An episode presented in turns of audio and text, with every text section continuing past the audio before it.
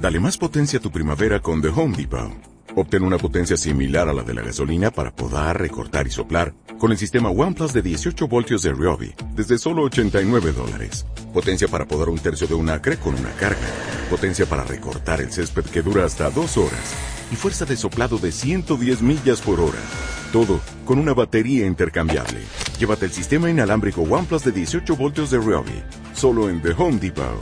Haces más. Logras más. Otras técnicas para el diagnóstico de malaria. El diagnóstico de malaria puede hacerse mediante otras técnicas como determinación de antígenos en la orina de los pacientes, pruebas de hibridación de ADN, reacción de la cadena de polimerasa, PCR, con sondas o serología mediante pruebas de ELISA, inmunofluorescencia o inmunocromatografía, ICT, pero el diagnóstico parasitológico de certeza sigue siendo la demostración del parásito en la sangre. Notificación. Todo paciente sospechoso de malaria debe ser notificado de inmediato al servicio de epidemiología más cercano.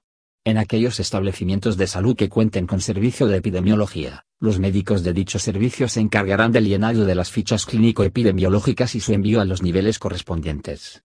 Asimismo deberá notificarse al Centro Nacional de Control de Enfermedades Tropicales, CENCET, para apoyo diagnóstico, tratamiento supervisado, búsqueda activa de casos en el presunto lugar de infección y otras medidas de control. Manejo de los pacientes con malaria. Ante la sospecha de malaria, la medida más importante es confirmar el diagnóstico tomando una muestra para gota gruesa y enviándola al laboratorio más cercano que ofrece este servicio. El tratamiento de esta enfermedad está basado en medicamentos antimaláricos, que en la República Dominicana están dirigidos a eliminar al P.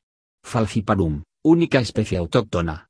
Los antimaláricos de primera elección son la cloroquina que tiene efecto esquifonticida y trofozoicida mata las formas asexuales o en anillo, y la primaquina que tiene efecto gametocida, mata las formas que infectan al mosquito.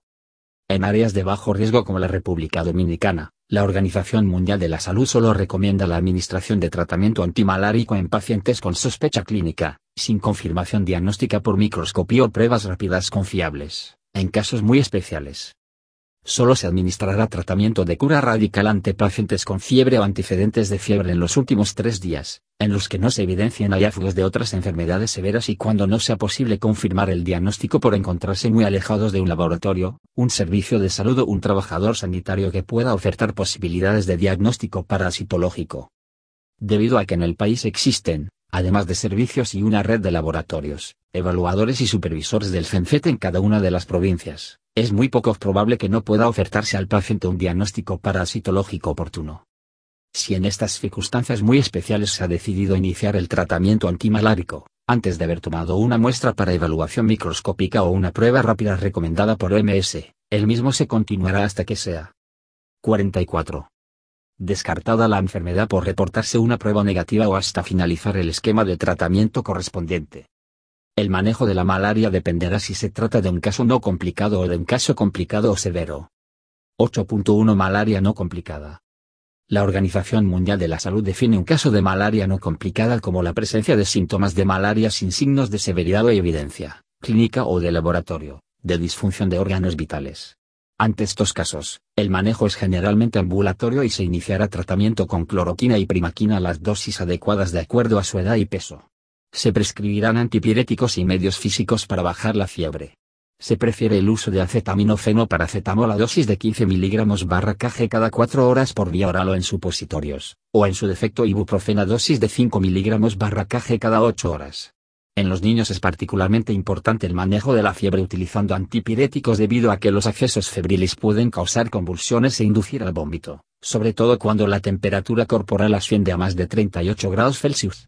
Se recomendará al paciente y barra o a sus familiares, que deben acudir al centro de salud ante cualquier signo de alarma o complicación de la enfermedad.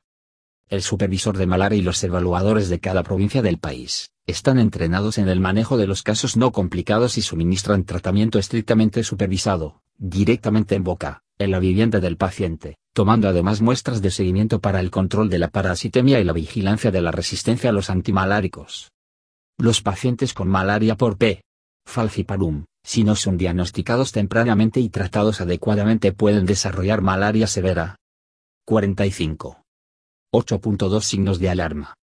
Existen algunos signos clínicos de alarma que están relacionados con el incremento del riesgo para desarrollar malaria grave en pacientes con diagnóstico de malaria por P. falciparum. Estos signos son palidez marcada, debilidad para caminar, dificultad para respirar, distrés respiratorio, vómitos frecuentes, confusión o somnolencia, signos de deshidratación, hipotensión arterial, ictericia u orina oscura, trastornos de la coagulación, disminución en el volumen urinario, convulsiones. La falta de respuesta al tratamiento luego de 48 horas de iniciado, en un paciente con malaria por P. falciparum no complicada, también debe ser considerado como un riesgo para desarrollar malaria grave. Todos los pacientes que presenten al menos uno de los signos clínicos de alarma deben ser referidos inmediatamente a un establecimiento de mayor complejidad para manejo hospitalario. Ciertos grupos poblacionales tienen mayor riesgo de desarrollar malaria grave. Estos grupos son, las embarazadas, los menores de 5 años y los adultos mayores, 65 años y más. Los pacientes con 11 o más años de edad con malaria no complicada recibirán tratamiento por vía oral, con tabletas de cloroquina y primaquina, en base al siguiente esquema, ver esquema. Los pacientes con menos de 11 años de edad recibirán cloroquina por vía oral en jarabe y primaquina en tabletas. Es preferible utilizar la cloroquina en jarabe para evitar manipular y cortar pastillas. No obstante, si no hay disponibilidad de cloroquina en jarabe, se podrá administrar en tabletas. Si el paciente no puede ingerir tabletas debido a vómitos repetidos o si tiene diarrea profusa, donde se reduce la absorción de los medicamentos por vía oral, se iniciará el tratamiento por vía endovenosa o intramuscular. Tan pronto como el paciente pueda ingerir los medicamentos por vía oral, siempre que no presente hallazgos clínicos y de laboratorio de malaria severa o complicada, se suspenderá la administración parenteral de la cloroquina y se completará el tratamiento vía oral. De igual manera, cuando el paciente pueda ingerir se le administrará la dosis correspondiente de primaquina a razón de 0.75 mg por kilogramo de peso, lo que equivale a 45 mg, tres tabletas de 15 mg para los mayores de 15 años, en una dosis única. Es preciso recordar que la primaquina no debe usarse en las pacientes embarazadas, madres que estén lactando a sus hijos, ni en los menores de 6 meses. Malaria complicada o severa. La infección por P. Falciparum puede ocasionar un cuadro clínico muy severo denominado malaria complicada o severa, caracterizado por un deterioro del nivel de conciencia, anemia severa, parasitemia elevada, signos de insuficiencia aislada o asociada de tipo renal, cardiovascular, hepática y barra o pulmonar. Su manejo obligatoriamente requiere de hospitalización y atención médica especializada. En un paciente con malaria por Plasmodium falciparum, ante la presencia de uno más de los siguientes síntomas y hallazgos de laboratorio, sin evidencia de que sean consecuencia de otra enfermedad concomitante, se considera que dicho paciente sufre malaria complicada o severa. 50. Manifestaciones clínicas, postración, definida como debilidad generalizada, donde el paciente no pueda caminar o incorporarse sin ayuda o asistencia. Imposibilidad para comer o tomar líquidos, pérdida de conocimiento, coma o malaria cerebral. Dificultad respiratoria, respiración acidótica, convulsiones múltiples, más de dos episodios en 24 horas, colapso circulatorio o estado de shock, presión sistólica 70 mm Hg en adultos, 50 mm Hg en niños, edema pulmonar, datos clínicos o radiológicos, sangrados anormales espontáneos y tericia clínica o bilirrubina total 3G barra DL con evidencia de disfunción de algún otro órgano vital o liguria, diuresis 0.5 cc barra kg barra hora, hallazgos de laboratorio, anemia severa, hematocrito 15%, hemoglobina 5G barra DL. Hipoglicemia, glicemia 40 mg barra DL o 2.2 mol barra L, acidosis metabólica, pH 7.35 o bicarbonato sérico 15 mol barra L, aumento de la urea y creatinina, insuficiencia renal aguda, aumento del lactato sérico, lactato 5 mol barra L. Hemoglobinuria, orina oscura o color Coca-Cola. Hiperparasitemia, más o 100,000 parásitos por microlitro de sangre. 51. Debido a que la malaria severa se acompaña de una mortalidad importante, 15-20%, el principal objetivo del manejo de este evento es evitar la muerte. Para ello será necesario el ingreso en un centro hospitalario que tenga capacidad para el manejo de las condiciones particulares que presente cada enfermo. En caso de que el establecimiento de salud donde se diagnostique la ocurrencia de una malaria severa no cuente con estas condiciones, el paciente deberá ser trasladado al nivel de referencia superior que cuente con estas características.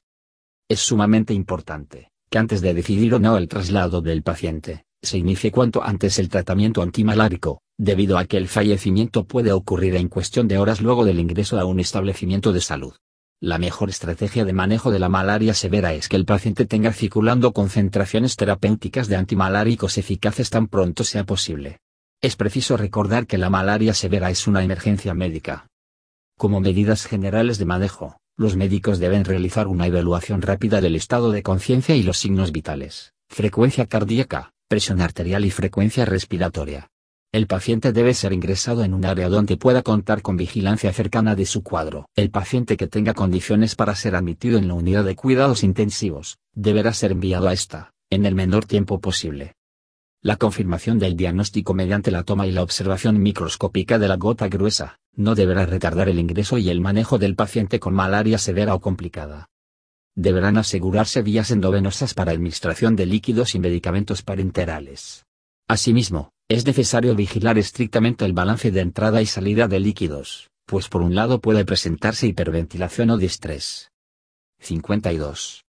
Respiratorio, con aliento acidótico, especialmente en pacientes con anemia severa o en niños, que indica la presencia de hipovolemia y requiere una rehidratación rápida y barra o la administración de sangre, y por otro el exceso de líquidos parenterales, sobre todo cuando existe una insuficiencia renal manifiesta o subyacente, puede ocasionar un edema agudo del pulmón iatrogénico. En ambos casos, ante el defecto o el exceso en el manejo de los líquidos, el paciente incrementa notablemente sus posibilidades de morir. Se deben tomar muestras para exámenes de laboratorio, donde no deben faltar el hemograma completo, la glicemia seriada, los azuados séricos, urea y creatinina, bilirrubinas, pruebas de función hepática y un examen de orina. Si se tiene la posibilidad de realizar medición de gases arteriales y electrolitos séricos, estos deben determinarse, sobre todo cuando el paciente está inconsciente, presenta datos de hiperventilación, aumento de la frecuencia respiratoria, o está en colapso circulatorio o en shock. Los niveles de parasitemia serán evaluados preferiblemente cada 12 horas tomando una muestra para gota gruesa. Hiperparasitemia. En sentido general, cuanto mayor es la densidad parasitaria, cantidad de parásitos presentes en el examen microscópico, existe una mayor asociación con las formas graves de la enfermedad. La presencia de esquifontes en el reporte de la gota gruesa, también es un indicador que se asocia a la posibilidad de que el paciente presente una malaria severa o complicada. Cuando el paciente tiene en el reporte de la gota gruesa cuatro cruces, más más más más, de formas anulares o en anillo, la cloroquina se administrará por vía endovenosa, aun cuando el paciente pueda ingerir, por otro lado, en caso de pacientes con tres cruces, más, se debe vigilar muy de cerca al paciente durante las 48 horas siguientes al inicio del tratamiento, y si presenta algún signo de alarma de malaria severa o complicada, se adminis. 53. Tara la cloroquina por vía endovenosa. En los pacientes gravemente enfermos con densidades parasitarias muy elevadas y esquifontes en sangre periférica, la exsanguinotransfusión, utilizando sangre fresca, es una alternativa a considerar. A nivel mundial, no hay consenso sobre el uso de esta práctica y el balance de riesgos-beneficios de la misma, por lo que no está recomendado su uso rutinario por la Organización Mundial de la Salud. El tratamiento de la malaria severa o complicada por Plasmodium falciparum no resistente a la cloroquina es de acuerdo al siguiente esquema. Cloroquina 5 mg base por kg de peso diluidos en 100 200 cc de cualquier solución isotónica calculada para pasar durante 6 horas. Repetir este procedimiento de manera continua, hasta llegar a un total de 5 dosis, es decir, 25 miligramos base por kg de peso administrados continuamente durante 30 horas. Primaquina 0.75 miligramos por kilogramo de peso, 3 tabletas de 15 miligramos para mayores de 15 años. Antes de pasar al manejo por vía oral, el personal médico tratante deberá asegurarse que los hallazgos clínicos y barra o de laboratorio que definieron el caso como malaria severa o complicada no están presentes o han sido corregidos adecuadamente. La dosis de primaquina, que solo está disponible por vía oral, se administrará tan pronto el paciente pueda ingerir medicamentos.